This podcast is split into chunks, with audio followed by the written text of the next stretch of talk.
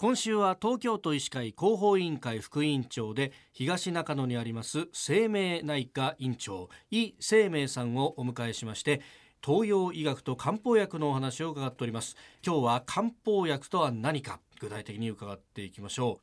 う。先生そもそも漢方薬って名前がついた由来っていうのは何かあるんですか、はい漢方の漢の字はね、はい、まあ漢字とかあのいろんな漢がつくのありますけれどね、まあ中国の三大古典と言われる本が出てきたんですね。そのできた時代が漢だということでもあるんです、ね、なるほど。法の方はですね処方とかね治療法とかそういう意味ですよね、はい、えー、その古典ができた時代のものをルーツとしてるから、漢方というふうに、はい。はい、だから漢方っていうのは中国に源があって、それが日本に渡って日本で独自に発達してきたという、そういう伝統医学を指すんですね。はい、あの中国が由来で日本に渡ってきて、それがまた独自に進化してっていう話がありましたけれども、はい。はい、ということは中国のまた医学と日本の漢方っていうのは今ではもう割と違う、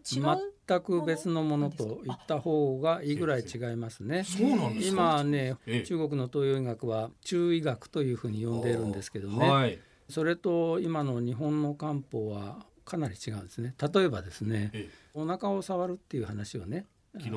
昨日しましたね、はい、中国ではね現在ではお腹を触ることはしないんですね。あそうなんですか。脈を見るのとね、はい、それから絶心って言ってね舌を見るんですね。えベーってやってもらあそうですそうです。ええ。そんなふうにね診断の仕方も違うしまたあの薬のね薬草の使い方もね何と何をどのぐらいの分量で混ぜるかそういうのもね、ええ、かなり違います。向こうは薬あの薬草の量はねものすごいたくさん使うんですね。あそうなんですか、え全く別のものと言った方がいいぐらい違ってます。へえ、やっぱそのぐらい独自の進化をお互いに続けてるわけなんですか。えー、そそれはやっぱり中医学の方々は中国の方々に対する、えー、漢方の方々は日本人に対する、はい。はい、この違いみたいなものとか、えー、まあやっぱりあの気候風土が違うとかねあるいは体質的なものも違うとかね、はい、そういういろんな違いあとは中国で取れても日本で取れない薬草とかねそういうのありますよね。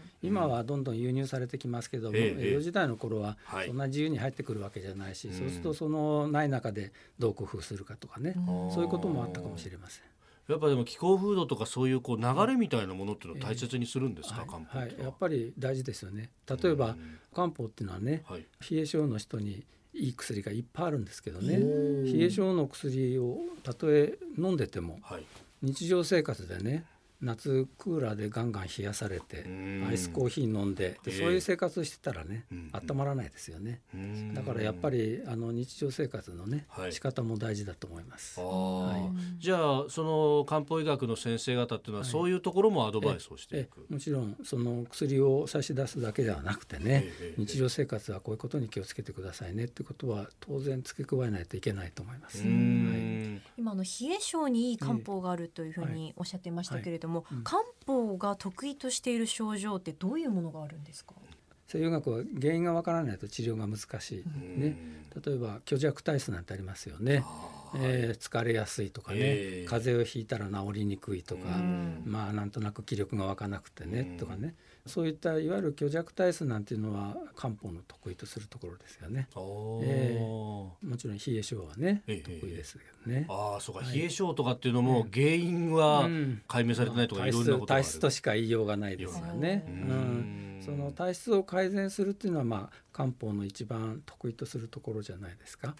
えー、体質ということで言えばこの時期、はい、私花粉症なんですよ。はい、でこれ近所の耳鼻科にかかると、うん、まあ、あの西洋医学のお薬ももらうんですが、うん、漢方薬も一緒にいただいたりなんかするんですよね。花粉症に関してはね漢方は西洋薬と違ってるのは何かって言いますとね、うん。一つはですね、まあ、西洋医学のお薬は往々にして眠気が来たりね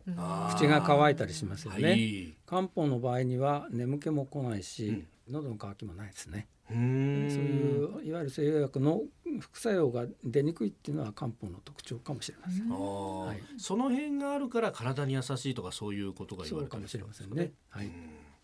明日も引き続き漢方薬について伺ってまいります。先生明日もよろしくお願いします、よろしくお願いします。